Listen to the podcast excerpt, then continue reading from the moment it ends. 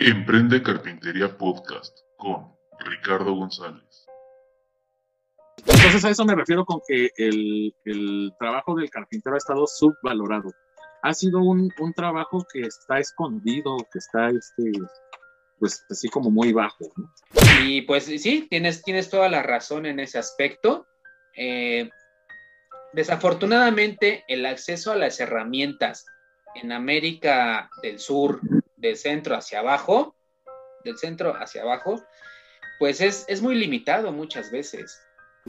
¿Qué podemos hacer como carpinteros?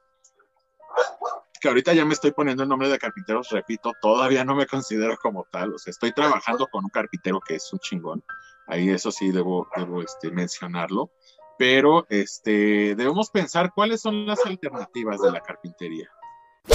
Hola amigos, bienvenidos a un episodio más, a un episodio nuevo, nuevo porque empezamos una nueva temporada, nuestra segunda temporada, así como lo oyen, se escucha fácil, pero pues ha costado un poquito de tiempo. Eh, eh, tenemos hoy un invitado muy especial. Este episodio lo vamos a, a hacer continuo con el episodio anterior, que fue el número 14. Este es nuestro episodio número 15 ya y pues es nueva temporada, son nuevos invitados, son nuevos temas, nuevas dinámicas. Espero y sea del agrado de ustedes, que es lo más importante en este espacio.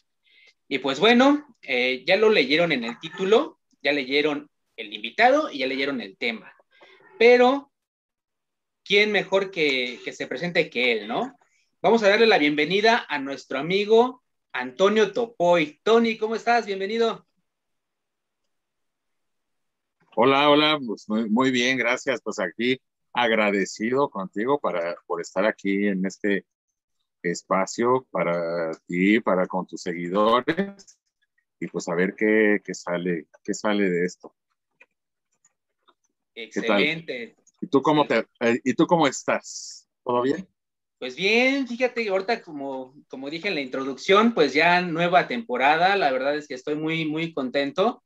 Ya me había tardado un poquito en subir nuevos episodios, nos dimos así como un break. Si tú notas aquí atrás, pues ya tenemos hasta nueva escenografía y, ahí como que para que los amigos también se nos vayan identificando. Y pues estoy, estoy, estoy bien, estoy contento. Ahí pues ya sabes, la chamba, eh, sacar videos, eh, contactar invitados, pues ahora sí que es lo que, hemos mantenido durante estos ya casi cuatro meses. ¿Cómo ves, mi Tony? No, pues ya es un, ya es un ratote, ¿eh? Sí. Y es bien, es bien difícil estar, este, pues a veces hasta convenciendo a los invitados para ver si quieren o si no. Y bueno, también cuadrar tiempos, ¿no? Y todas las cosas. No, sí, sí está bien complicado esta cuestión. Pero pues a darle, a darle para que esto vaya creciendo. Claro, así, exactamente, a darle que es mole de olla, porque pues esto no para, seguimos aprendiendo y pues, eh, ¿qué crees que con respecto a los invitados? Pues sí, sí cuesta a lo mejor el estar pues preguntándoles si quieren, el estar contactándolos para ver qué día, pues ya ves, contigo pasó algo similar, ah, que hoy sí puedo, que hoy no puedo, que a tales horas, que si no, que si sí, hasta que se logra y cuando se logra, la verdad que hemos tenido buena respuesta por parte de nuestros invitados y por parte de nuestros espectadores y nuestros seguidores que, que al final del día pues es para ellos, ¿no? Y pues siempre resulta, o hasta la fecha ha resultado bien este, este aspecto. Y bueno, amigo, pues eh, como ya te habrás dado cuenta, en la primera temporada tocamos varios temas con cada uno de nuestros invitados.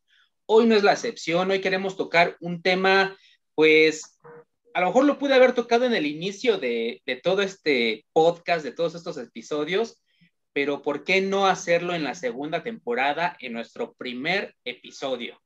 Y pues este tema, eh, hay muchos que tienen muchas dudas, yo, yo me incluyo en ello, tengo muchas dudas de la carpintería, de la historia de la carpintería, de la evolución, cómo, cómo ha ido ese proceso, ¿no? De la carpintería, de la madera, de, de nuevas herramientas, de nuevos carpinteros, todo, todo lo que conlleva este aspecto es una barbaridad. A mejor, pues, obviamente no lo vamos a, tocar todo en, una hora, más o menos, pero pues, vamos a, a, platicar sobre, pues más o menos cómo ha ido evolucionando. Y bueno, no pude eh, encontrar mejor persona que tú, que eres profesor incluso, te gusta el arte, eh, sabes algo de madera, de la carpintería, y pues la verdad es que yo presiento que va a ser una excelente charla, amigo.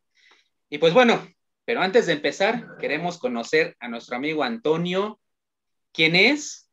¿A qué te dedicas? ¿Y cómo es que incursionaste un poquito en este ámbito de la carpintería, amigo? Si nos pudieras explicar y platicar a nuestros amigos. Vale, vale, pues eh, me llamo Antonio Flores Albores, pero en el gremio artístico me conocen como Topoy.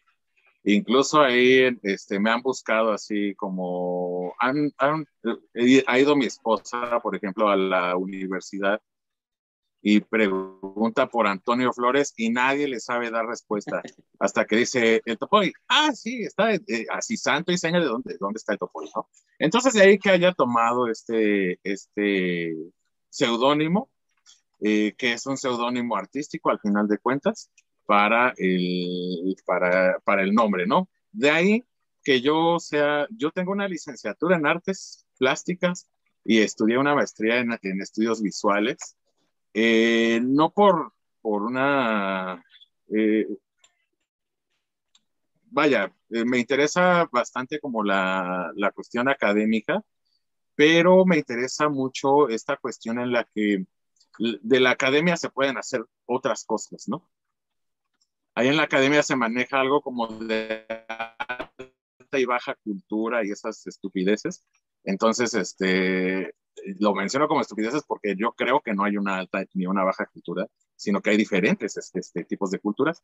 Y de ahí que me interesara este, pues la carpintería, ¿no? En, mi producción tengo varios, varios, este, varias piezas artísticas que este, desafortunadamente no tengo como el registro de, de la mayoría. O sea, a mí yo nada más tenía la pieza la exponía y luego ya se, se guarda y o ya se, hasta se tira o se regala, ¿no? Entonces, este, la última vez, la última pieza que hice fue un reclinatorio de, de iglesia y ese reclinatorio, pues ya lo presenté en una exposición y toda la cosa y dije, bueno, pues hoy, ay, más o menos me sale, ¿no? Más o menos me sale ahí este, esta cuestión de, de construir. Y pues en casa, pues haciendo, ya sabes, de hobby este, o de obligación por, por hacerlo en casa, este, hacer un mueble, empecé a hacer este, mueblecitos para la casa, pues eh, lo que me interesa es la construcción, la construcción de objetos. Yo principalmente soy escultor, o bueno, no me considero como escultor, sino hago objetos tridimensionales y la carpintería es eso, construir objetos tridimensionales con un material que, eh, que es bidimensional, que es la tabla, ¿no? la tabla es como si fuera un papel. Y lo que yo, y a mí me gusta el, trabajo de la carpintería, porque puedo hacer con, esta, con este objeto bidimensional, este papel, puedo construir objetos tridimensionales. De ahí que haya querido empezar a hacer un taller, pero me di cuenta que estoy muy novato en el, en el área, a pesar de que no me da miedo hacer las cosas, pues estaba viendo videos para saber sobre herramientas, sobre construcción de muebles, sobre construcción de, en carpintería en general. Y ahí fue, y le mandé un mensaje un día, oye, me di cuenta de que vive así a, media hora de mi casa y le dije, ¿qué onda? Pues este, pues dame chance, ¿no? O sea, quiero aprender a hacer, quiero aprender carpintería y tú estás buscando a alguien para que te eche la mano. Entonces, este, nos apoyamos mutuamente. Y él dijo, en el día que yo le mandé el mensaje, él me dijo, vente y ya fui y desde ese día pues estoy ahí trabajando con él y bueno, de ahí ya he aprendido como bastantes cosas este, al respecto del, del tema, ¿no?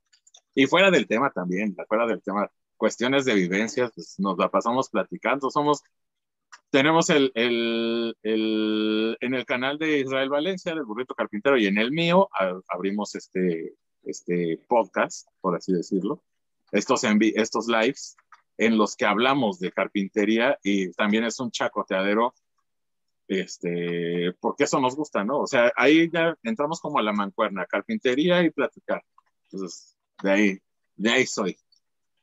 Perfecto, y, y donde que al buen Israel pues, le encanta la plática. Eh, tú lo oyes platicar y cuando tuve el episodio con él, que, que fue mi invitado, no, la verdad es que se nota la pasión con la que él platica sus experiencias, ¿no? Y, y de los consejos que da y te, lo, te lo dice tan, tan suelto, tan, tan real, sin, sin tanta, eh, sin, ador, sin adorno, sin, sin, sin tanta faramaya, se podría decir, como te lo dice, ¿no? Te lo suelta y, y es bien conciso. Y eso es lo que, pues, a mucha gente le gusta y es por eso que su canal, pues, pues va hacia arriba, ¿no? Entonces, eh, sí. pues imagínate, él le gusta platicar, tú tienes tema de conversación y pues a los dos les gusta lo mismo, pues nada, pues qué te puedes esperar, ¿no? Y pues así es esto, amigo, así es cada uno de nuestros episodios igual, con los invitados que tenemos, pues nos gusta lo mismo, nos apasiona y pues eh, se vienen buenas charlas, tú las has escuchado y pues es, es, más que nada, es para que nuestros amigos aprendan, ¿no? Aprendan del oficio y como siempre lo he dicho, que lo intenten, si no les resulta, si no es lo que ellos eh, buscaban o, o, esperaban, pues ni modo, pues ya lo intentaron y pues que se dediquen a otra cosa, ¿no? Pero ya se quedaron con la bonita experiencia de trabajar con la madera, como tú no lo dices, ¿no? Cuando, cuando empezaste en esto, eh, y lo que te da, ¿no? Lo que, como tú lo asemejas, o sea, el, el, encontrar un lienzo que no es papel, un lienzo que no es a lo mejor un, una, una cartulina o lo que sea, un lienzo en sobre tabla, pues imagínate, y mucha gente así lo ve como el arte, ¿no? Y pues es lo que nos encontramos a lo largo de, de muchos años. Yo recuerdo de niño que cómo eran los muebles antes, los muebles que yo veía de la casa de la abuela, de la casa de la tía, y cómo son los muebles ahora, ¿no? La evolución que han tenido. Y pues este tema pues va con ello. Y pues, si te parece, empezamos con el tema que es la evolución de la carpintería. Y pues bueno, vamos a, remontarnos un poquito, no queremos hablar de historia, no queremos dar una clase de, de historia ni nada por el estilo, solamente que queremos eh, pues platicar con nuestros amigos, ¿no? O a nuestros amigos sobre la historia de la carpintería, más o menos cómo ha evolucionado para darnos una idea, porque pues yo tampoco la sé, ¿no? Entonces, por lo que he visto, por lo que he leído, por los libros, por el YouTube, por el Internet, pues te das cuenta de muchas cosas, ¿no? Y pues bueno, la carpintería, a mi parecer, es una, un oficio, pues yo creo que de los más antiguos, ¿no? De los más antiguos porque la materia prima está ahí. Desde los inicios de la historia de la humanidad, la materia prima está ahí y la materia prima pues son los árboles, es la madera, eh, los troncos, cómo la gente de aquella época empezó a experimentar con este tipo de, de, material, ¿no? O, o de, del, del, árbol, cómo supieron que, que, cuando el árbol se caía y ellos agarraban el tronco y, y lo, lo, partían, se dieron cuenta que cuando se secaba podían trabajarlo, hacer herramientas, herramientas de casa, herramientas para, para comer, herramientas para, incluso para el, para el mismo fuego, ¿no? ¿Cómo se inventó el fuego? ¿Cómo descubrieron el fuego? Pues con madera. Entonces, la madera es una precursora prácticamente de todo, ¿no? Yo digo que la piedra y la madera, pues es, es el inicio de todo. Y a la fecha lo vemos, lo vemos con muebles que tienen mármol y tienen madera, ¿no? Un ejemplo, o granito y madera. Y, y es una combinación tan hermosa, tan, tan bonita que se ve en una casa como adorno, como algo decorativo, como funcional, como por ejemplo en una cocina, ¿no? Que ves madera y, y granito, en un baño, te das cuenta que, que, que, eso no se acaba. A lo mejor los procesos son distintos, los diseños son distintos, pues un acabado más terso, más bonito, pero la esencia es la misma. La piedra y la madera, pues eh, son los inicios, ¿no? No sé qué tú qué nos puedes platicar al respecto, amigo, en base a lo que has investigado, a lo que has leído, lo que has platicado con Israel. ¿Tú qué opinión tienes sobre pues los inicios, ¿no? De, de esta cuestión de la carpintería, que es un bello oficio. Sí, se me hace curioso. De hecho, lo, mencionas una relación entre la piedra y la madera. Y es, es, este, se me hace curioso. Yo no lo había pensado, no había pensado como reunir esos dos elementos, porque en la historia de la humanidad no hay edad de madera. Hay edad de piedra y luego la, edad de, bronce, ¿no? Eh, eh, pero no hay una edad de la madera. Y, a la madera se le ha dejado como un segundo plano siempre, eh, porque al final de cuentas es, un, es una herramienta de uso común. Y eso es porque siempre ha sido de uso, de uso comunitario, ¿no? Lo que se me hace interesante es, es eso, que no haya una edad de madera. Porque, eh, eh, y entiendo por qué, ahora que lo reflexiono entiendo por qué, y es el hecho de que la madera ha sido un accidente para, el, bendito accidente para la humanidad. O sea, darse cuenta de que con la madera puedes hacer balsas ha sido un accidente en el que vieron un árbol en un río o en un lago flotando y dijeron, bueno, pues con esto puede ser. Darse cuenta de que con, el, con la madera o el árbol podrían, podían tener fuego, conservar el fuego, porque al principio nada más lo conservaban, no lo, no lo creaban, ¿no? Entonces, eso, este, también, eso fue un accidente, ¿no? Saber con qué, con qué herramienta. Entonces, la madera, como ha estado constantemente con, eh, acompañando al, al, a la humanidad, entonces, pues no se le da como una edad. Yo creo que toda la, toda la humanidad, toda la historia de la humanidad sería la edad de la madera, hablando de carpintería, porque sí es, es un proceso constante que tenemos, que hemos tenido desde siempre. Y pensar en la edad de piedra, claro que sí, porque la piedra se empezó a labrar, a, trabajar para generar herramientas con la madera que ya se tenía. Entonces, te digo, se me hace, se me hacía curioso que no hay una edad de la madera. No es necesario porque, pues es este, eh, toda la, te digo, desde, desde que empezó, desde que empezaron a observarla hasta hace ratito, ha sido la edad de la madera. Entonces, ese es eh, en sí no, no había habido carpintería este, en, la, en la historia de la humanidad o sus letras, ¿no? Ya con su, con su título, es relativamente nueva, ¿no? Eso inicia creo que en el siglo XIX, por ahí de mediados de 1800, cuando, cuando ya se le da el nombre al carpintero. Sin embargo, antes de todo eso, no había carpinteros había artesanos que trabajaban con la carpintería, había obreros que trabajaban con la madera. Entonces, todos esos personajes no eran más que trabajadores este, que sabían trabajar con la madera y estaban los de la piedra y los de los metales y todos, pero no, había, no existía. Y eso también se me hace curioso. Pues se me hace curioso que el, el trabajo del carpintero o el nombre del carpintero, así como no hay edad de la madera, pues no haya existido hasta apenas hace, te digo, eh, ciento, hace 200 años casi, ¿no? Entonces, este, y eso, 200 años es bien poquito a comparación de todo lo que, lo que ya tenemos. O sea, la humanidad tendrá que 6.000 años de antigüedad. O sea, la historia de la humanidad, ya la historia escrita, tendrá unos 6.000 años de, de antigüedad. Entonces, de 6.000 años, imagínate, solamente son 200 años cuando ya se le da el nombre al, al carpintero. Entonces, eso es así como, ahorita que, que, te estaba escuchando con esto de la piedra y la madera, dije, pues sí, pero ¿por qué no, por qué no se había dado, no? Este, se le ha, se ha como malbaratado o subvalorado el, el trabajo del, de los carpinteros. Acuérdate que que, por ejemplo, pensemos en, en la época de la colonia, de la colonia mexicana. Y, ya pasa la conquista, ya destruyen todas las pirámides en el centro de la ciudad y entonces hacen una iglesia, ¿no? La catedral. Y entonces llaman a los labradores de madera para que hagan figuritas en madera, pero eso no importa, lo que importa es el oro que le van a poner encima. Entonces a eso me refiero con que el, el, trabajo del carpintero ha estado subvalorado. ha sido un, un, trabajo que está escondido, que está, este, pues, así como muy bajo. ¿Cómo ves?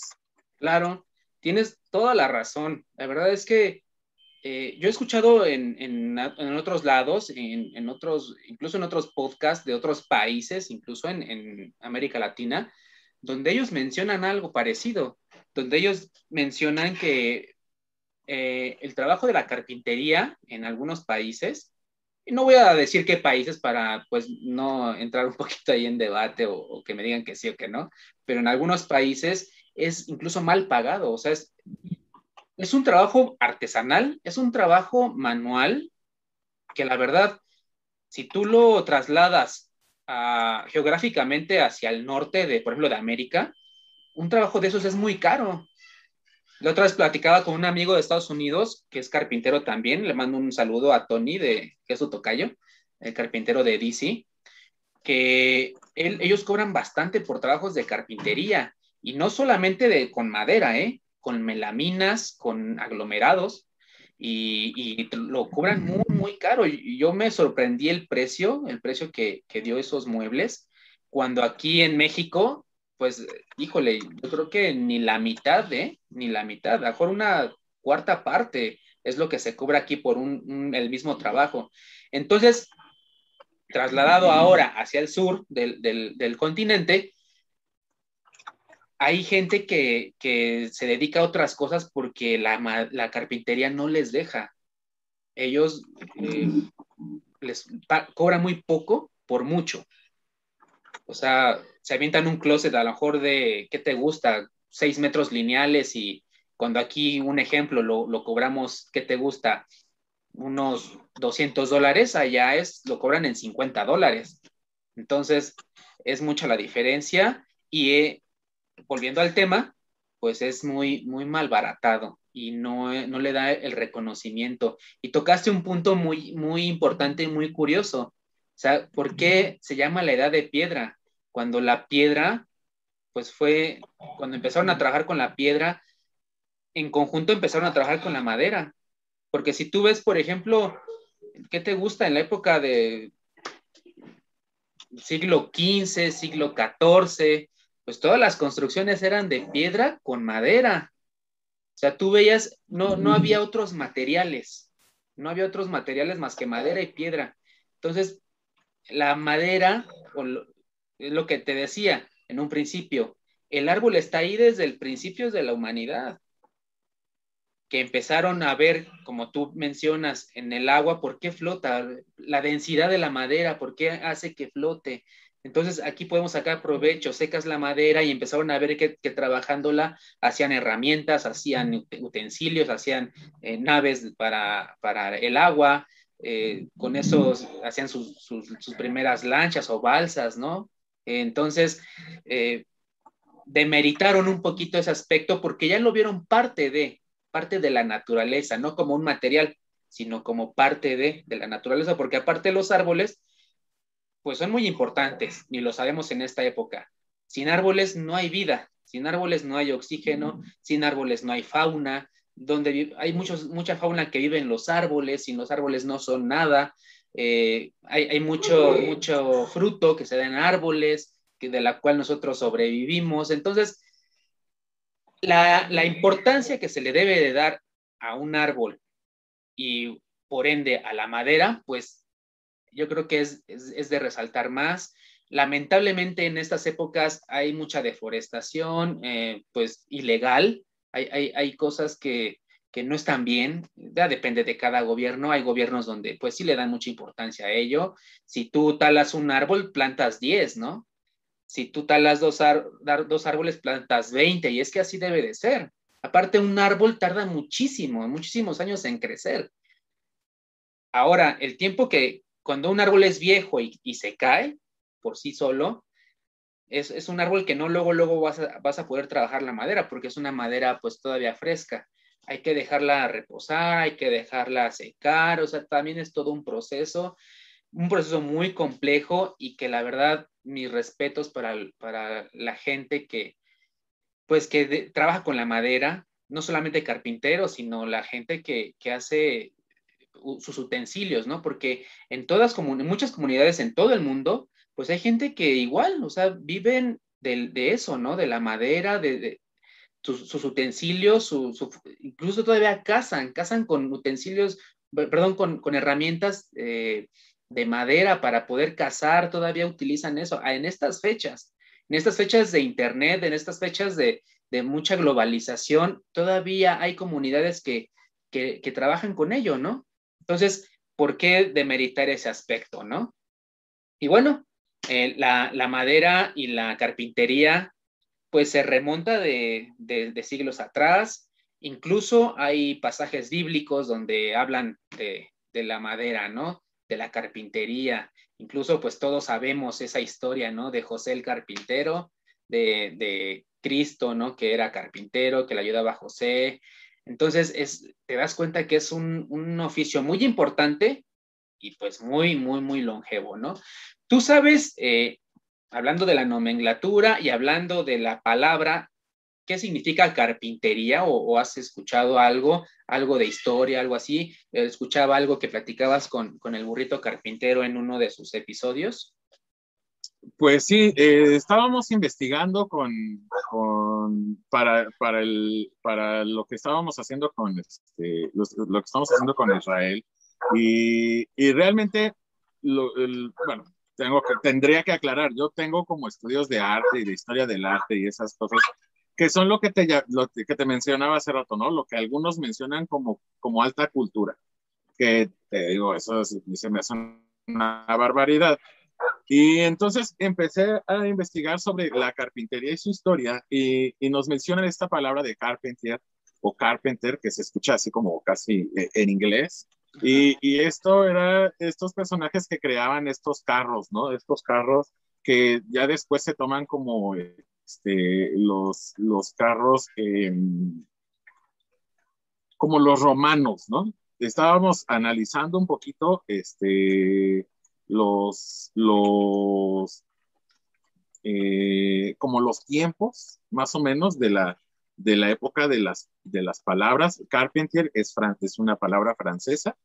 Entonces, este, y digo, bueno, hay que ver, ¿no? En dónde, en dónde se va a, adecuar todo esto.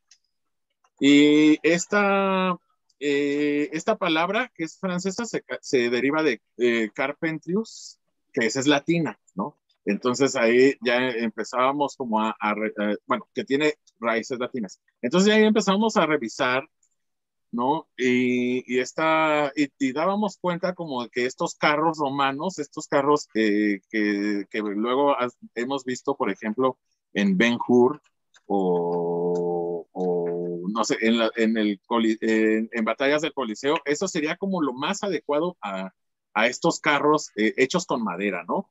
La, la, la, rueda de madera, este, la rueda empieza haciendo, este, la rueda es uno de los inventos más importantes de la humanidad y de ahí que se fueran generando estos carros, ¿no? Estos eh, dispositivos, por así decirlo, para transportar cosas mayores. Acuérdate que antes, pues, ¿qué utilizaban? Pues el lomo, ¿no? Y luego empezaron a domesticar al caballo y a burros y toda la cosa. Pero cuando empiezan a, construir estos, estos, este, estos carros, pues ya todo es mucho más fácil. Entonces, eh, damos como, estábamos pensando, de hecho, que, que, el carro, así que podríamos pensar como emblemático para hablar de los inicios de la carpintería, de la palabra carpintería, sería este del, del, este, del, de las batallas del Coliseo Romano. Ahora, esto es como, hay como varios eh, videos y lecturas que yo, estado, que yo había estado revisando para el tema este, pero la información es muy limitada, o sea, al final de cuentas, no solamente se desvaloriza el trabajo del carpintero, que eso es inevitable, eso también tiene que ver con la idea de los recursos, o sea, el recurso de la madera es mucho mayor a cualquier otro recurso, entonces por eso también se desvaloriza. Si tuviéramos poca madera, por supuesto que en algún momento va a subir el precio de, de los muebles porque va a haber poca madera pero bueno, vaya, estábamos pensando como en estas, en estas eh, opciones de, de, de, que no hay como mucha información al respecto. No ha habido como muchas personas que digan, este, voy a echarme un, un libro de historia de la carpintería o hay ciertos videos documentales, pero todos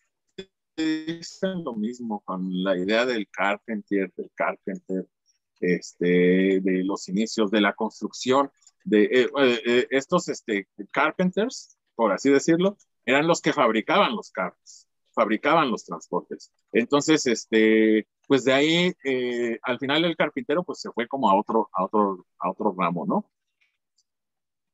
Estoy, estaba pensando ahorita que decías de en torno a la historia y la historia bíblica de la carpintería y la otra ocasión que platicaba con, con Israel, eh, pensábamos que uno de, los más importantes era este, eh, José el carpintero, ¿no? Y luego Jesús, que también pues, tuvo que hacer carpintería en algún momento.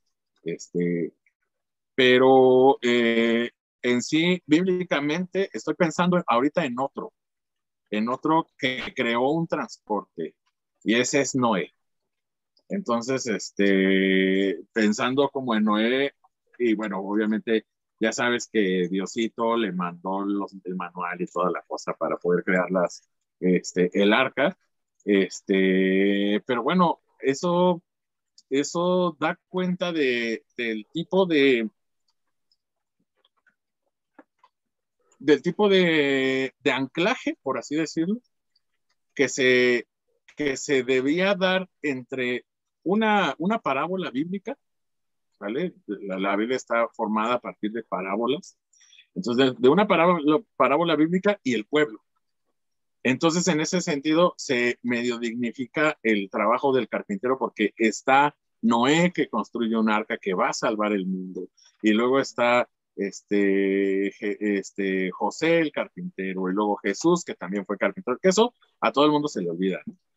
Este, y, aparte, pues Jesús eh, que muere en una cruz, ¿no? En una crucecita de madera. Entonces, eh, en sí, bueno, pues para cerrar la, la, respuesta, pues Carpentier es esta cuestión del fabricante, ya habla de un fabricante, ¿no? De una persona que, que hace algo de transporte y eso se convierte pues en muchas más cosas, ¿no?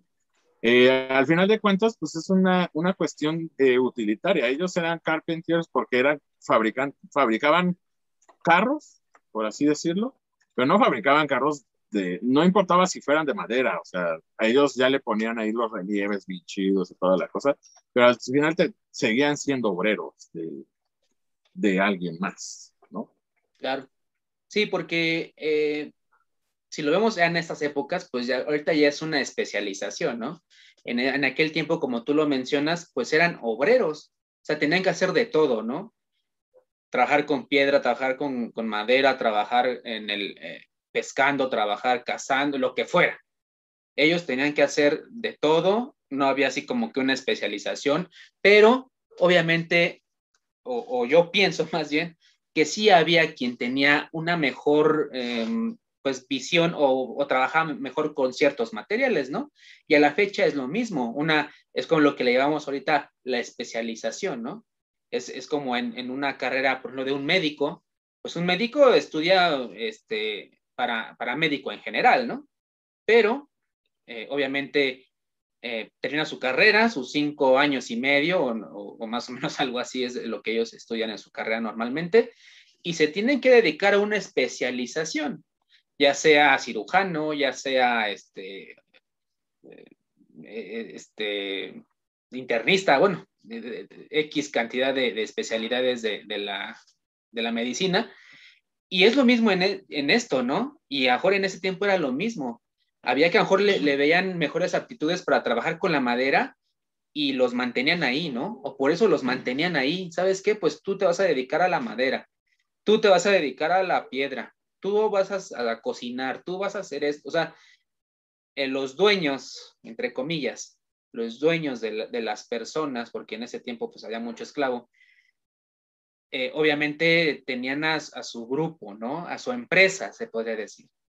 Eh, era una empresa, que ahorita la conozco como empresa, que tenía sus especialidades, ¿no? Incluso tenían hasta gladiadores O sea, tenían un séquito de personas donde pues eh, cada quien tenía su especialidad y ahorita pues es lo mismo. O sea, la carpintería también fue evolucionando y también tiene ciertas especialidades, por ejemplo, hablando de la ebanistería, ¿no?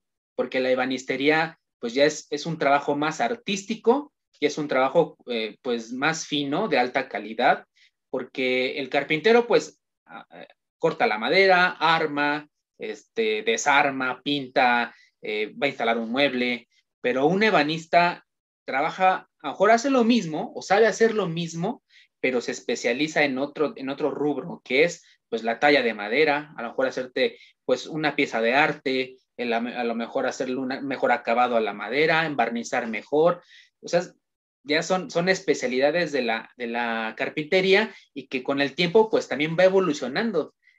Ahora tenemos otros materiales que como lo mencionaba, la, melamina, el MDF, el aglomerado, el, chapa, chapeado, y, entran y entran y entran nuevas, nuevas tecnologías y pues la gente también se va haciendo especialista en esas tecnologías. Hay quien te trabaja nada más pura melamina y la trabaja perfecto. O sea, tú ves un trabajo de calidad. Hay quien nada más se trabaja madera, hay quien nada más se trabaja eh, en MDF, o sea, se va haciendo uno especialista y eso, bueno, a mi parecer y a mi punto de vista, pues es bueno, es bueno porque eso quiere decir que hay mejores trabajos o trabajos de calidad porque a lo mejor yo, yo te puedo trabajar la melamina, a lo mejor yo te puedo trabajar la madera, de todo, te, lo sé trabajar, pero siempre hay algo donde voy a ser mejor, ¿no? Donde voy a ser un poquito especialista. Y bueno, eh, acotando un poquito a este tema, eh, yo, yo trabajo mucho con restauraciones. Eh, yo cuando empecé en la carpintería, pues me dediqué un poquito a restauraciones porque pues no falta que la tía te trae su mueble para que lo repares, que el primo, que...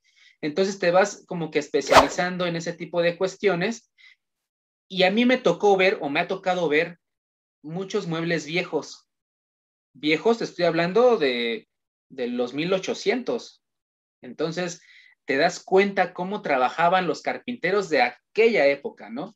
te das cuenta que ahorita ya no hay esas técnicas, te das cuenta que los ensambles son muy distintos, cómo trabajaban eh, todo manual, no se ve, porque tú te das cuenta en un mueble cuando es trabajo a máquina y cuando es trabajo manual.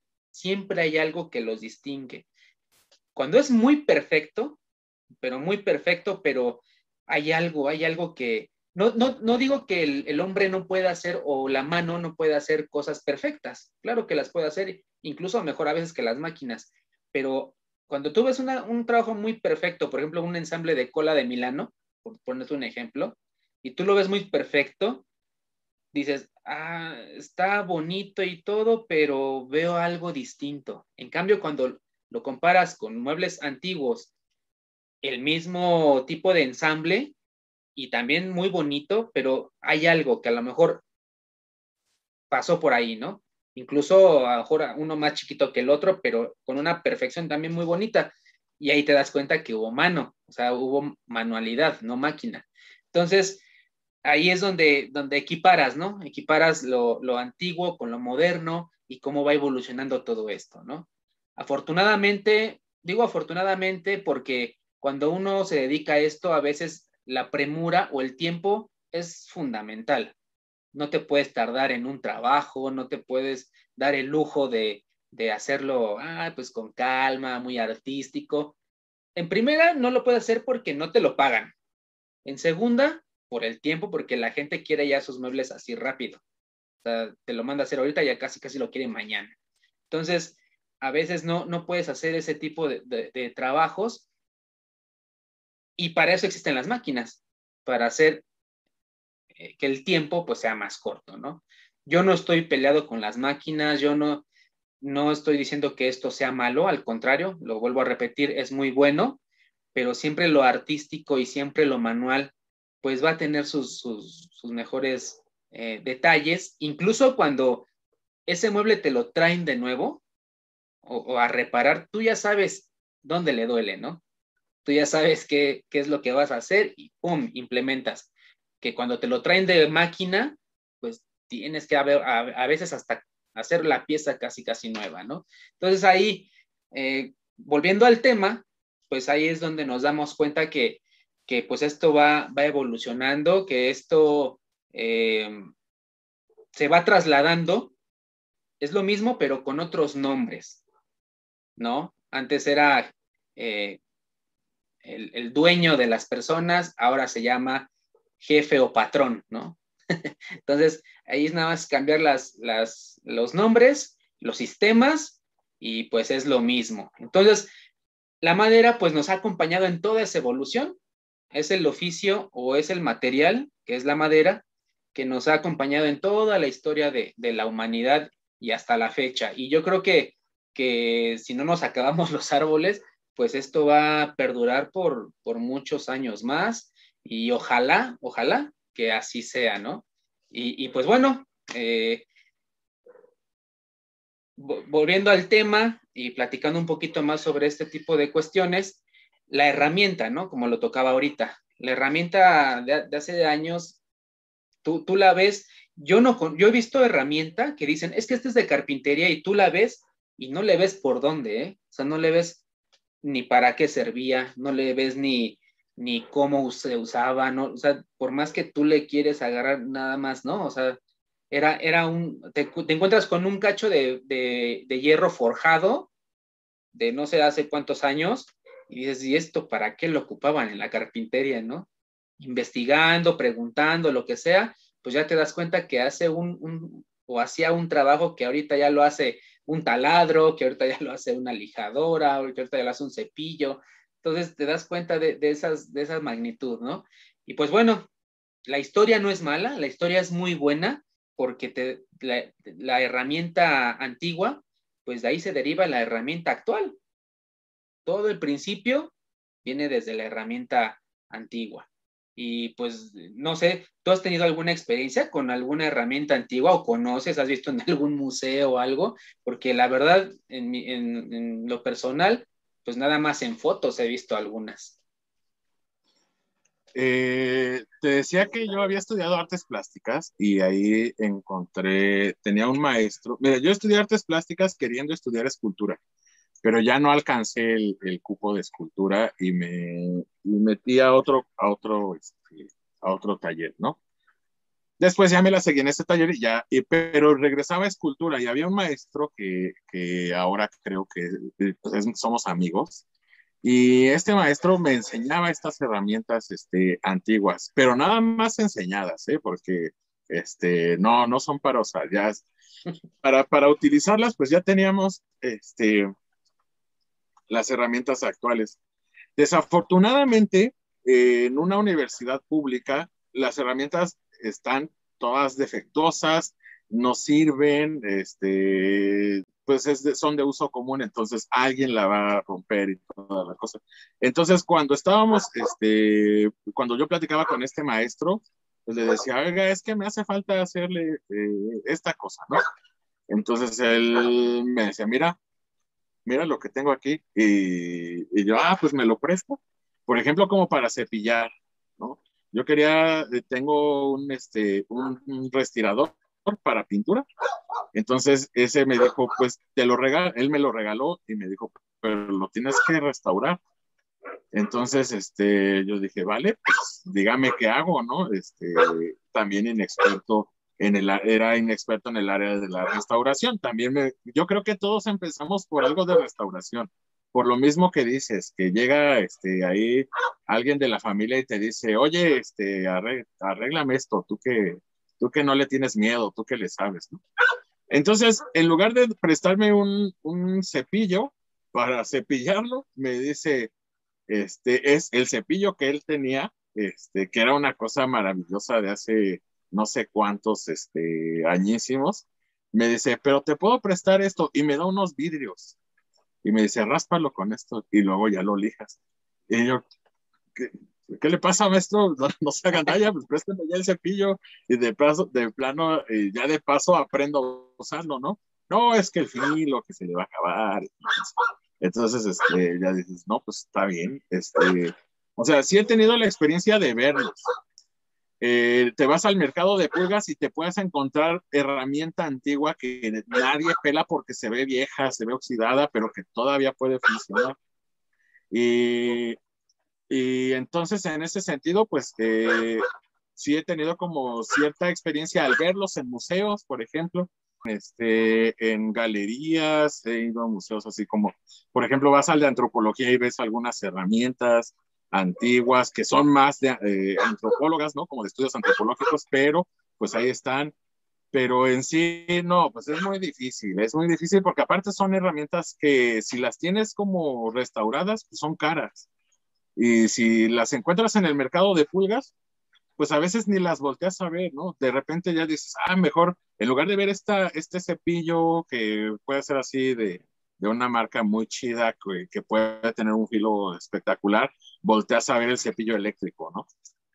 Justo hace rato que estabas platicando de, este, de cómo se va malbaratando el, este, el trabajo, estaba eh, pensando, y, y, bueno, también comentabas casi al inicio cómo este, en, en, en, el norte del continente se aprecia más el trabajo este, y bueno, se paga más.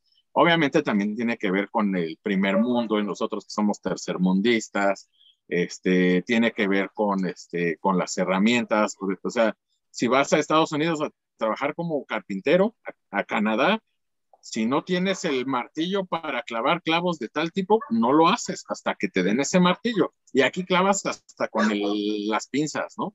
Es muy cierto que el, el, trabajo aquí está mal baratado y que allá lo aprecian más te decía hace rato, por primer mundo, tercer mundo, pero también hay una cosa bien importante y es lo que mencionaste, hacer el trabajo manual o hacerlo con herramientas. Aquí lo que tratamos de hacer es, optimizar la producción para entregar el trabajo más rápido, para ser más eficientes, eh, o sea, más óptimos, ¿no? Y precisamente eh, la palabra producción es algo que yo creo que ha estado como afectando mucho eh, esto lo, lo, tomo por la cuestión de arte y artesanía que, que, hay en el ámbito artístico. Había un autor que se llama Juan Hacha, que habla precisamente de eso y que le serviría a cualquier carpintero, ¿eh? este, este libro de, de Juan Hacha, donde habla de arte y artesanía. Bueno, eh, si tú vas a un, a un mercado de artesanías, eh, y eso lo dicen los artesanos, ¿no? Si viene un mexicano a buscar una artesanía, busca la que se vea mejor. Busca la que no tenga detalles, que no tenga nada, que se vea así igualita y toda la cosa. Pero si viene una persona de Estados Unidos, de Canadá, de, de primer mundo, lo que hacen es buscar la artesanía que tenga un defecto, porque esa es la que tiene el, el mayor valor, porque esa es la que tiene la mano de, del artista o del artesano haciendo este, este producto. Entonces, eso es lo que ha pasado. Ahorita todos trabajamos con máquinas, porque te digo, tenemos que este, eh, hacer más eficiente la producción, pero lo que, lo que no pasa es que su, su mano se pierde. ¿Qué es lo que sucede con el ebanista? Ahí está su mano en su producción y por eso el ebanista cobra caro. Y el carpintero, ¿qué es lo que hace? Pues hace así de rápido. Eso creo que es un problema que tienen los carpinteros. Yo todavía no me considero carpintero, espero poder hacerlo en algún momento, pero el problema que tienen los carpinteros es que no quieren invertir en el ingenio, no quieren invertir en, en, este, en su mano, en este, como en varias cosas, ¿no? Ya tienen un modelo de producción, de ahí no se salen, la mayoría no se sale, Muchos eh, son envidiosos, lo, tengo que decir así, son envidiosos con su forma de producción y se mueren con eso. ¿No? En lugar de estar inventando. ¿Qué pasó con los carpinteros en la historia de la humanidad? Esos vatos no eran carpinteros. Esos vatos eran ingenieros. Estaban así, pegadas al, al, a la tierra de madera, ¿no? Ya nada más le ponían ahí este, pajita. Y luego a esas casas les pusieron paredes, ¿no? Eso lo hicieron los carpinteros. Eh, los carpinteros fueron ingeniándosela para poder hacer cosas distintas. Y eso es lo que no pasa ahora con la mayoría. eh, per se, la producción baja de costo. Entonces, ahí, eso es lo que, lo que sucede. Entonces, sí está bien chingón tener una herramienta súper especializada. Para cuando el cliente lo amerita, yo le, le decía de repente a Israel, pues también hay que hacer el presupuesto de, depende del sapo la pedrada, ¿no? O sea, tú le vas a ofrecer un mueble eh, que sea de fácil acceso a personas que, que sabes que no tienen la posibilidad de pagar más. ¿no? Y ahí sí usas tu herramienta y lo haces rápido y haces casi, casi como el Home Depot con sus puertas de 900 watts. Pero cuando sabes que una persona te puede pagar, le dices, tengo la baratita, que esa es la que todos tienen, y tengo la buena, que esa es la que, la que te va a dar el plus como, como comprador. Entonces, eso es lo que sucede. Pero, ¿qué es lo que, lo que pasa con los carpinteros? No quieren dar ese, ese salto porque ya está el estigma de que no se va a pagar. O sea, ya todos dicen, es que no te lo pagan, no te lo pagan, no te lo pagan. Pues sí, pero también si no haces el intento, pues no te lo van a pagar. O sea, tienes que, irte las ingeniando, ¿no? ¿Cómo ves? Sí, se, crea un, un estigma porque a veces uno cuando empieza en la carpintería, ya lo, he platicado en varios episodios, uno trata de, a sus posibilidades y a sus conocimientos, trata de hacerlo mejor, ¿no? Trata de, llevar, como tú dices, ese plus, porque uno, uno, uno piensa, ¿sabes qué? Pues si lo hago mejor, ese cliente me va a volver a, dar trabajo. O sea, por lógica suena bien y, y suena lo normal a veces eh, uno dice lo que te comentaba, por ejemplo, de estas, este mentado ensamble que es de colas de Milano, es muy difícil hacerlo, pero hay clientes que no, no lo, pues, no lo conocen y hay clientes que no te lo, no te lo van a pagar. ¿Por qué? A ellos no les importa si es cola de Milano, si es nada más un ensamble con, con pijas o con tornillos, y ellos dicen, es que para, si, a mí, si para mí es funcional, hazlo como quieras, pero yo te voy a pagar tanto. Entonces, en ese aspecto, pues sí, o sea, pues no, no se puede hacer algo más porque no te lo van a pagar el esfuerzo que conlleva, ¿no?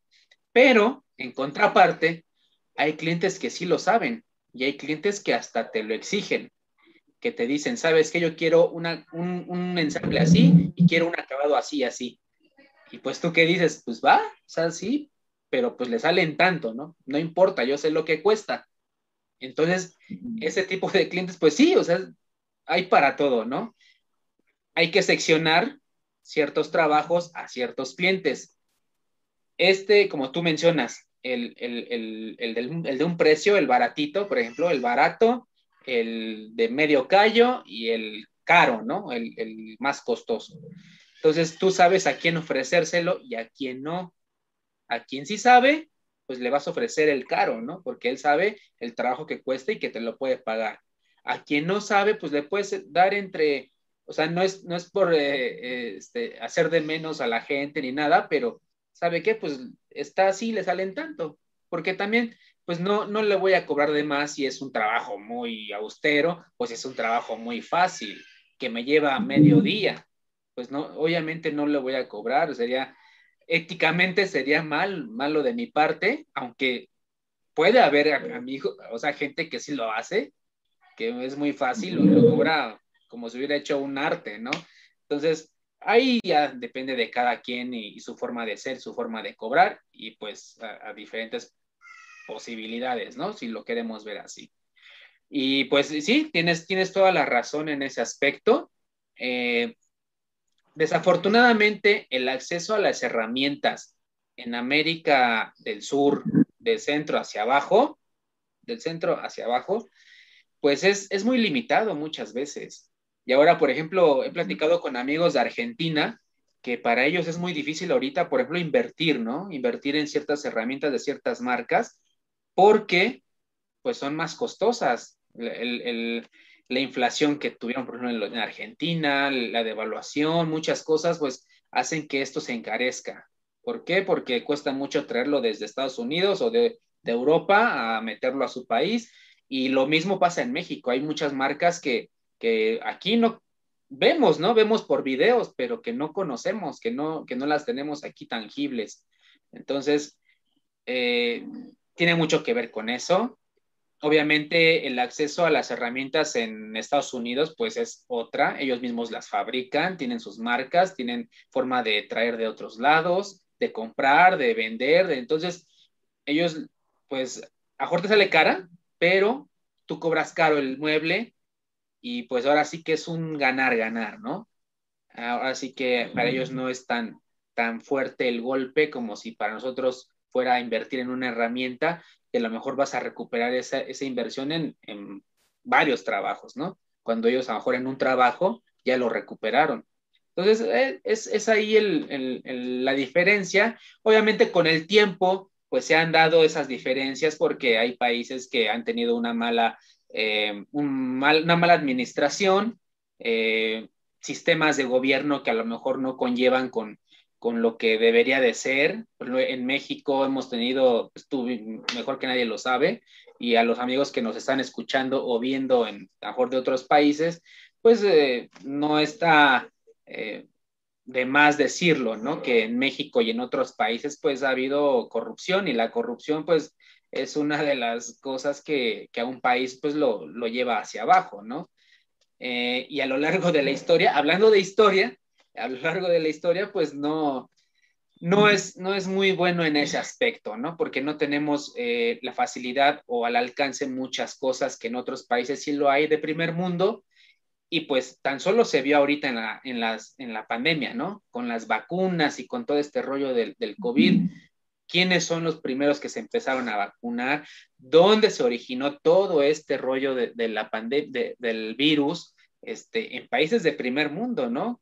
como ya lo es China ahorita, con Europa, qué tanto le afectó, cómo, cómo le afectó a Europa, por ejemplo, todo esto, ¿no? En Estados Unidos, que lo tenemos de vecino. Entonces, hay mucha, mucha diferencia ahí y pues a nosotros nos llega como que la ola, ¿no? Lo, la salpicada ahí, pues a ver cómo nosotros nos la arreglamos.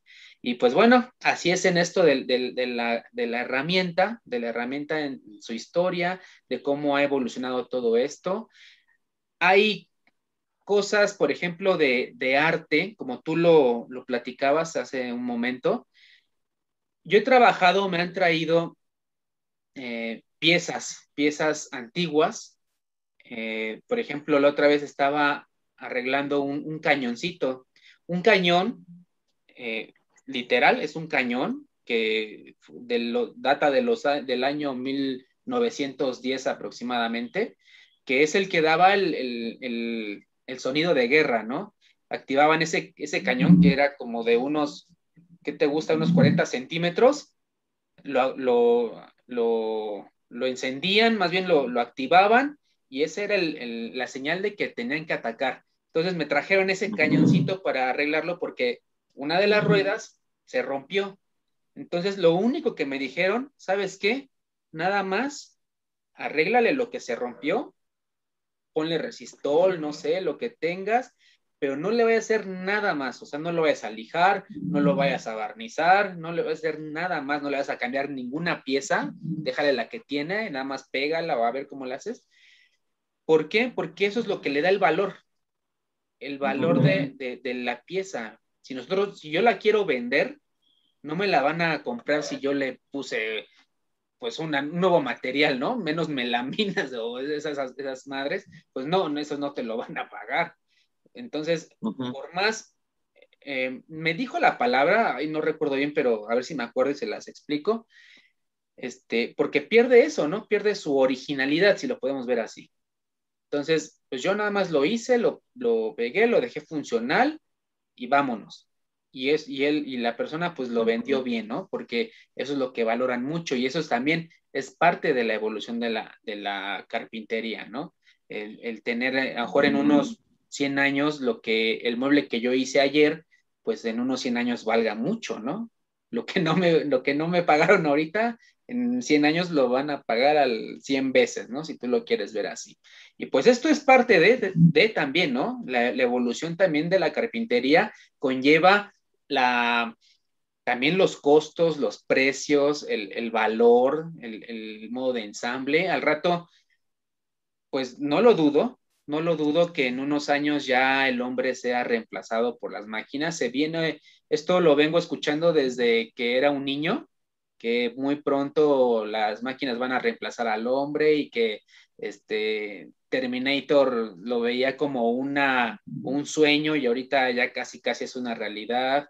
Eh, y pues eso me pone a pensar que, que sí, que así va a ser y que lo que estamos haciendo ahorita al rato, en unos años, pues va, va a ser más valioso, ¿no? Incluso. mejor ya no lo voy a ver, pero pues, pues puede ser que, que ahí esté también parte de, de, esa, de esa historia y de ese legado que pues a mejor podemos dejar. En mi caso, he platicaba con unos amigos que me decían, oye, es que tú tienes a tu niño ahí en el, en el taller y que te, se pone ahí a jugar y todo. Pues sí, está ahí conmigo, incluso él ve lo que yo hago y le llama la atención los taquetes y, y los mete en los hoyos, ve que yo lo que hago y él lo quiere imitar, está chiquito todavía, lo quiere imitar y lo hace y, y parece chistoso, pero quieras o no, pues se va involucrando en cierta forma, a lo ahorita todavía no tiene la noción, pero se va involucrando un poquito en aprender un oficio, ¿no? Y es bueno, es bueno que él sepa de oficios, porque no sabemos mañana qué nos depara el destino, no sabemos qué, conlleve todo esto y pues que es bueno que aprenda, ¿no? Y, un, oficio tan, antiguo, tan legendario como lo hemos estado platicando, pues que sea de utilidad para toda la humanidad, porque pues yo siento que la madera pues va, va a seguir en pro, va a seguir adelante en compañía con la humanidad. No sé hasta dónde, ojalá y sea mucho tiempo, pero, pero pues así es esto, amigo. ¿Cómo ves? Sí, sí, o sea, eh, la, idea de la, de la madera, habría que pensar, o sea, yo todavía soy partidario de que debemos prepararnos.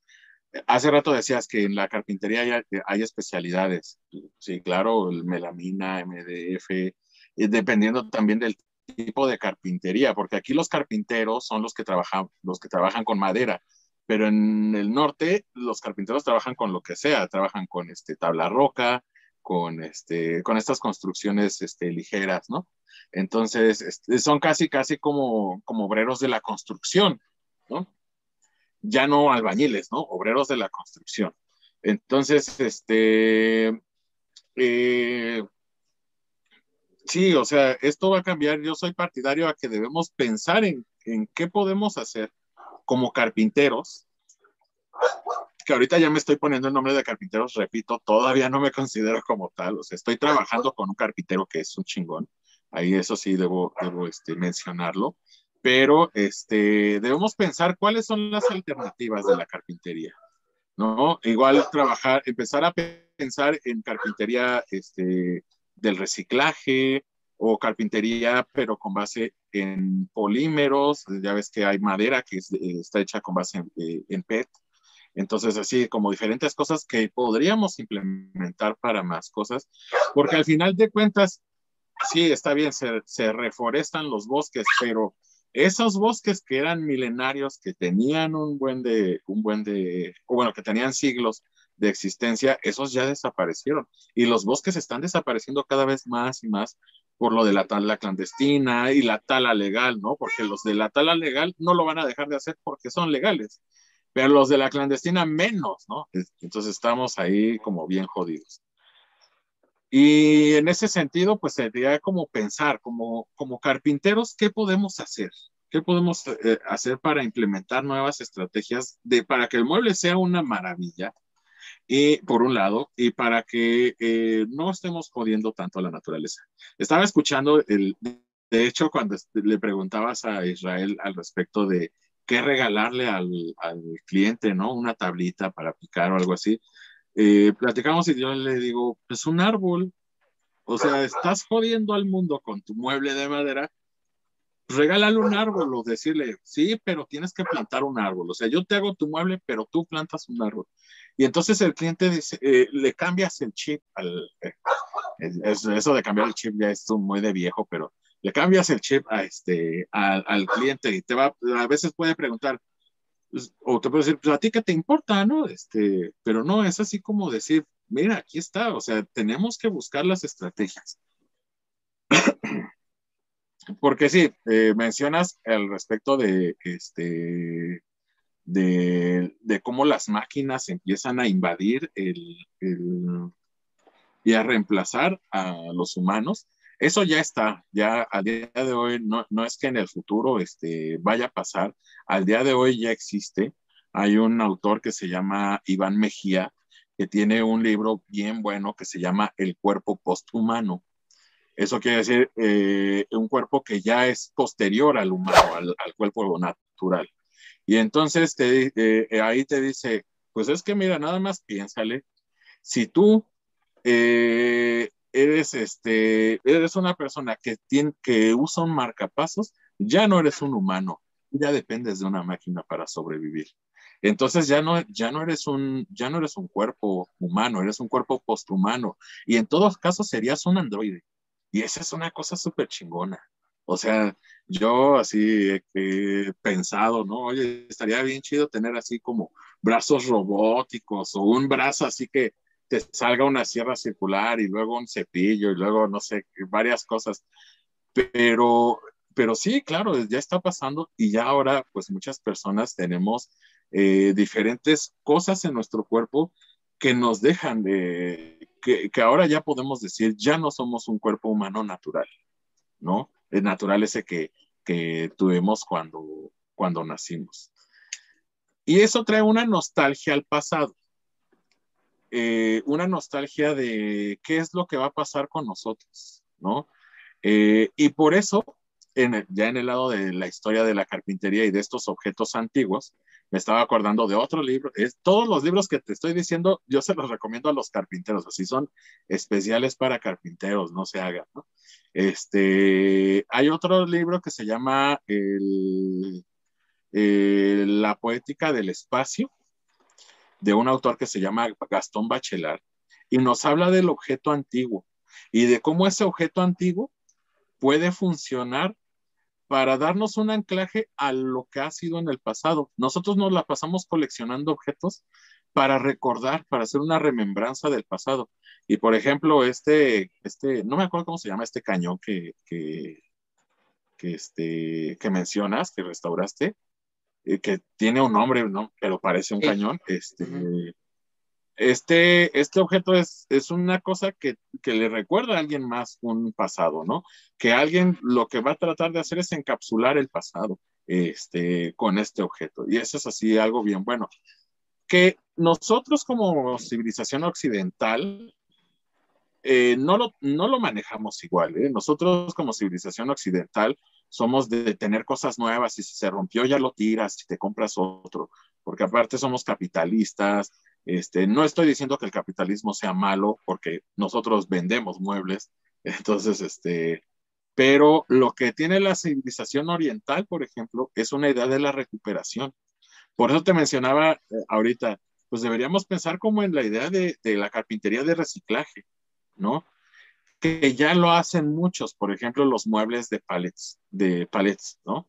Que eso es más o menos como carpintería de reciclaje, pero hay varios que hacen los, los palets y después los destruyen para poder hacer un mueble. Me ha tocado ver eso, ¿no?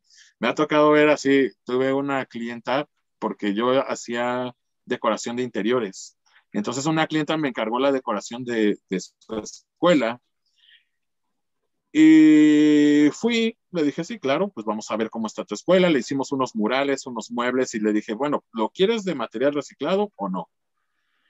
Y ella me comentaba que sí, ella había hecho unos, unas mesas de pallets. Y cuando llego a ver el lugar, esos muebles de pallets no eran de un pallet que hayan ocupado en la industria, sino que alguien fue, compró las tiras de madera, compró los polines, armó los pallets y de ahí armó este, los muebles. Digo, eso ya es el colmo de la cochinada de esta gente que, como dices, hacen trampa para, para cobrar más. Y eran unos muebles carísimos, ¿no? Cuando no deberían ser tan, tan caros porque pues es nada más, o sea, nos, es, era eh, tratar el palet, darle una lijadita, darle una barnizada, una pintada y ya, pues vas para afuera, ¿no? Entonces, este, y te digo, la civilización oriental tiene otra cosa, que es la, la idea de, este, de la recuperación de las cosas, igual como objeto antiguo. Ahorita estaba buscando unas, este, unas imágenes, ahí si, si puedes poner alguna, Sí, de claro. los jarrones este, Kintsugi. ¿no? Eh, eh, el kintsugi es una técnica en la que se repara el jarrón japonés. Ya en Japón, pues está esta, esta área de la, de la, este, de la alfarería, donde hacen estos jarrones que le van a 3000 grados centígrados para que puedan alcanzar la cristalización. Y ya ves, ¿no? Así está la tía que dice, ay, no me vayas a tirar mi jarrón, mi paz, lo tiras. Entonces, ¿qué hacen? Pues hacen el kintsugi, que es reparar estos jarrones con, este, con oro. Y entonces se ven las grietas este, doradas, se ven así súper bellas. Esas cosas son hermosas. Y dices, ¿qué onda? ¿Qué está pasando? ¿No? Eh, es otra cosa. Se convierte en una cosa totalmente diferente. Ya no es funcional, ahora es arte. Y eso es lo que debería pasar con el, con el mueble, ¿no? Lo que deberíamos hacer es decir, bueno, tienes este mueble que está todo este, feo, pues vas, te lo reparo, pero te lo voy a reparar así, no lo van a pagar porque no conocen las cosas. Pero nosotros también deberíamos estar para eso. O sea, este canal, ¿no? Todos los canales que hacen eh, eh, lo que estás haciendo tú de este de platicar más allá de nada más hacer un tutorial de cómo se hace, cómo se hace, cómo se hace. Pues vale, sí, o sea, vamos a encontrar infinidad de tutoriales en cualquier idioma. Apenas encontré uno, creo que es este ruso, este, de una chica que hace muebles y, y es así súper chido porque son muebles como de diseño, se ven bien bonitos los muebles. Y, y, y, te manejan así como tutoriales y tutoriales, cómo hacer esto, cómo hacer esto, cómo hacer esto. Pero lo que pasa es que no, no damos como la posibilidad de que el, de que, el que ve los, las cosas, el que ve los tutoriales, el que ve los muebles, tenga así como el chance de decir, pero yo te puedo implementar esta otra cosa, ¿no? Esta otra cosa que puede ser un comentario, un, este, una, una charla, que eso va a hacer que tu mueble adquiera mayor valor. ¿Cuáles son los muebles que, que, tienen mayor valor?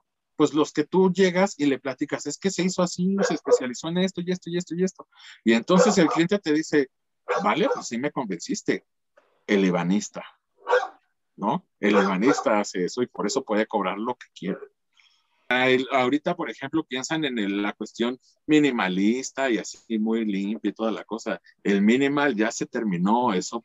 El minimal se creó hace 50 años y todavía se sigue pidiendo este, estética minimalista en los muebles. Vale, pues vamos a, ya al rato nos van a pedir muebles para la sala con luces LED acá bien chidas, y flotantes y cosas así. Pero bueno, más o menos, más o menos por ahí va. Sí, sí, no, y, y tienes, tocas un punto muy, muy cierto y, y es el, el generar nosotros un, un, plus, bueno, como carpintero, un plus. Eh, platicaba en un episodio de la temporada anterior con eh, nuestro amigo el chino carpintero, que le mando un saludo. Eh, él, él, él, nos decía que, pues eso, ¿no? Que, que había que darle un, un plus, un plus siempre a, la, a las cosas y que él, eh, una forma de darle un plus era en el nombre de su, de su negocio. Él no le puso carpintería el chino, él le puso ebanistería el chino. Y eso es lo que a él, y tienes toda la razón, a él le hizo diferencia, porque los clientes, él comenta que los clientes le decían, es que tú eres ebanista, tú me vas a hacer un trabajo bueno, un trabajo de calidad. O sea, a mí no me importa el pagar X cantidad de dinero, tú me vas a hacer mi, mi mueble de calidad. Entonces, eh, a él le dio ese plus y es lo que a él le ha dado pues el, el, prestigio y pues los clientes, ¿no? Que se convierte en qué? Pues en dinero. Y, y pues es, es, es, cierto, o sea, una de las especialidades de la carpintería, pues es el ebanista, y el ebanista, pues también data de, mucho, de muchos años atrás, y, pues eh, ahora sí que es, ha estado evolucionando también, ha estado evolucionando porque ya también el ebanista, pues ya, ya hay eh, herramientas eléctricas también para el ebanista, va evolucionando también toda esa industria y pues eh, va siendo más fácil, ¿no? Más fácil para él el, el trabajo. Y pues qué bueno que, que, es así y pues como reflexión, pues sí, hay que dar siempre el plus, hay que, no porque me manden a arreglar solamente a un cajón del mueble y veo que el otro está roto y ese no me lo habían comentado, pues ni modo que lo deje así, ¿verdad? Porque pues también no habla bien de mí porque van a decir, Ay, no vio el otro roto, ¿por qué no lo arregló de una vez, no? Es que tú nada más me dijiste esto, pues eso ya ser muy cuadrado y pues es tener falta de criterio, ¿no? En cierta forma. Y pues, ¿por qué no arreglarle el, otro mueble e incluso darle una reforzada al que no está pues, descompuesto todavía, ¿no? Y pues, obviamente, hacérselo notar al cliente, ¿no? Decirle, ah, mira, pues, también le reforcé este y este y que lo vea, que lo note, que diga, ay, no, bueno, ¿no? Y, y, me ha pasado, o sea, y hasta te dan una lana más, ¿no? O a lo mejor eh, te sí, mejor no que te den en dinero, pero te dicen, ¿sabe qué? Pues ahí le aviento más clientes o le aviento otros muebles, ¿no? Y pues ya te dan más trabajo, que es lo que uno pues busca o espera de, esta cuestión de la carpintería, ¿no? Pero no queremos irnos sin antes eh, hacerte unas tres preguntitas. Es, es una dinámica que hemos eh, o que he implementado en, en la nueva temporada tú eres uno de los precursores. En el último episodio de la pasada lo hicimos con nuestros amigos invitados en nuestro episodio especial, que si no lo han visto o oído, los invito a que lo escuchen o lo vean en YouTube o lo escuchen en Spotify, eh, que es el, fin de temporada de la primera. Y ahí implementamos unas dinámicas eh, muy graciosas. Eh, hubo respuestas medio raras, hubo preguntas raras y pues aquí queremos este, hacerte unas tres preguntitas que van a sonar un poquito pues raras, pero hablabas tú hace rato de, que qué pasaría si uno tuviera una mano de una sierra y de repente se convierta en una lijadora y así, pues eh, no está tan rebuscado, no está tan eh, disparado, puesto que próximamente en unos años yo creo que lo va a ver. Ya vamos a ser muy biónicos, ya vamos a ser este, ahí entre Terminator o cosas parecidas. Y pues bueno, la primera pregunta que te quiero hacer, que te quiero preguntar, vaga la redundancia, es esta. Si tú tuvieras la posibilidad de convertirte en una máquina o herramienta de carpintería, ¿cuál sería, amigo, y por qué? A ver. Una máquina, herramienta, tal cual está ahorita la, herramienta. Así que tú digas, así casi, casi por arte de magia, me convierto en esto. ¿Y por qué?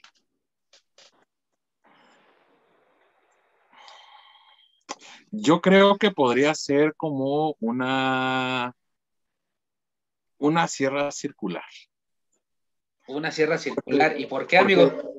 a la sierra circular le debes tener respeto. y quiero que me respeten. Este, no, es que mira, la sierra circular es una herramienta óptima que puede estar, eh, te puedes llevar a, instalar, puedes tenerla en tu taller, la puedes, la puedes montar si fue para hacer una sierra de banco.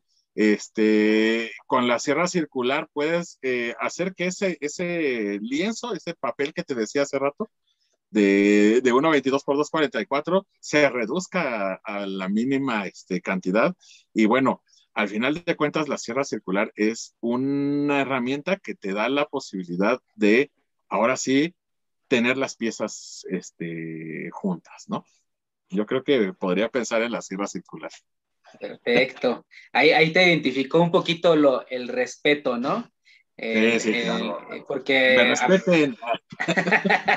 porque, bueno, a todos nos, identificamos con algunas cosas y ¿por qué no identificarnos con una herramienta, no? O sea, a lo mejor suena un poquito loco o raro, pero siempre hay una herramienta en el taller que, que, es la que más te llama, la que más cuidas, la que dices, ah, no, esta no me la toquen porque con esta hago muchas cosas, es muy versátil, por X cantidad de, de cosas personales, pues es, es, una herramienta que ahí tenemos y que le tenemos cariño y que en, algún momento si nos pudiéramos convertir en alguna de esas, pues sería esa, ¿no? Y en tu caso, pues la, la sierra circular. Muy, muy buena respuesta, amigo. Y pues bueno, eh, todos tenemos así como que referentes en todos los ámbitos. Hay un referente en la música, hay un referente en, en no sé, en la televisión, en el deporte. ¿Y por qué no un referente en la carpintería? todos tenemos referentes en la carpintería porque cuando empezamos en esto, pues miramos que el video de X persona, de X carpintero. Y mi pregunta es esta, si tuvieras la posibilidad de hacer algún proyecto con algún carpintero, pues de esos famosos o de esos referentes que tú tuviste, yo sé que ahora trabajas con uno y muy bueno y que es el referente de muchas personas y tienes el privilegio de trabajar con él, pero otro carpintero que tú digas, ah, qué chido sería el trabajar con él. ¿Quién de estos carpinteros que tú ves en YouTube o en, otros ámbitos, o más bien en otros eh, medios de, difusión, te gustaría a ti trabajar o te gustaría hacer algún tipo de proyecto? Eh, hay, hay, como varios ámbitos, porque mira, eh, te digo, yo me, me, muevo como en el ámbito artístico, con estos eh, eh, artistas que trabajan con madera, estos que son talladores de madera, y este, y bueno, pensando en los referentes este, más este, comunes para todos los que vemos videos en YouTube, eh, yo creo que todos los que empezamos a hacer carpintería en este tiempo, empezamos con YouTube, viendo los, los tutoriales y toda la cosa. Entonces, yo creo, estoy indeciso entre, entre dos. Bueno, te digo, para empezar, eh, un artístico sería el, maestro que te comentaba hace rato, se llama José Luis Morales Jurado, pero bueno, eh, eh, es en el campo artístico, ¿no? Pero en el campo de la carpintería estoy entre dos, o sea, haría un proyecto con alguno de los dos.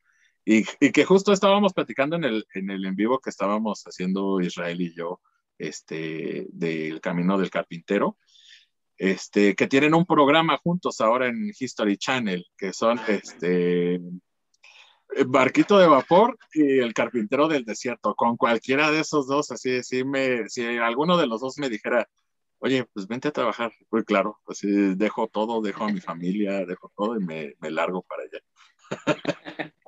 Sí, no, pues yo, yo creo que son referentes de, de muchos de nuestros amigos y, y, me incluyo en ellos. Eh, los primeros que empecé a ver fue, fue a ellos, a, Luis Lobón, a, Proyecto Mueble. Hay, varios que, he visto y digo, híjole, no, no, sería majestuoso, ¿no? Que, compartir, compartir los conocimientos en primera, compartir las herramientas y pues imagínate hacer un proyecto con ellos sería, sería fabuloso, ¿no? Este, te agradezco te repito, te agradezco. Por favor, si nos pudieras regalar nuestra, perdón, tus redes sociales a nuestros amigos para que te sigan y a los que ya te siguen, pues que le, te sigan compartiendo, amigo. Vale, pues mira, a mí me pueden encontrar en YouTube como Antonio Topoy, este, en Instagram como El Topoy, eh, eh, en Facebook como Antonio Topoy Albores eh, generalmente subo cosas este, de arte porque ahorita estoy preparando material ya que tenga que ver con carpintería, porque eh, eso es lo que, lo que he querido hacer como por muchos años. Entonces, este, ya estoy preparando material, eh, videos y tutoriales, pláticas en, en, estos canales, pero me pueden encontrar ahí, además de que ya puedo hacer publicidad. Claro, adelante, para eso estamos. Pues además de que ya nos pueden encontrar, este, pueden ir, buscando los talleres que vamos a dar ahí con este, el burrito carpintero, además de talleres que son así bien, bien este, especiales. Vamos a tener talleres de carpintería, talleres de, este, de armar este, plantillas para este, las plantillas que siempre piden Y yo voy a dar un taller de dibujo para carpinteros, porque luego he visto los, los libretas de los carpinteros y la neta están bien gachos. Entonces, un taller de dibujo para carpinteros para que ustedes puedan hacer que el cliente entienda que su trabajo vale la pena. Entonces, uno de esos, y el libro, el libro que estoy este, preparando para, para, de carpintería, precisamente. Entonces, pues ahí vayan, síganos en todas esas redes en las mías con el burrito carpintero y ahí verán todo lo que estamos haciendo. Perfecto, pues ya lo oyeron amigos, eh, ahí está nuestro amigo Antonio Topoy en sus redes sociales con sus nuevos proyectos. Te felicito amigo y te repito, te agradezco mucho el que hayas aceptado esta invitación y pues aquí andamos amigos, aquí andamos y pues sigan a nuestro amigo Antonio Topoy, síganos a nosotros en nuestras redes sociales, en Instagram, en YouTube, en Spotify y ya también en Facebook, así como Emprende Carpintería, solamente en Spotify cambia Emprende Carpintería Podcast y pues ahí estamos. Gracias amigo, cuídate. Gracias, hasta luego. A darle que es mole de hoy amigos. Gracias. Eh,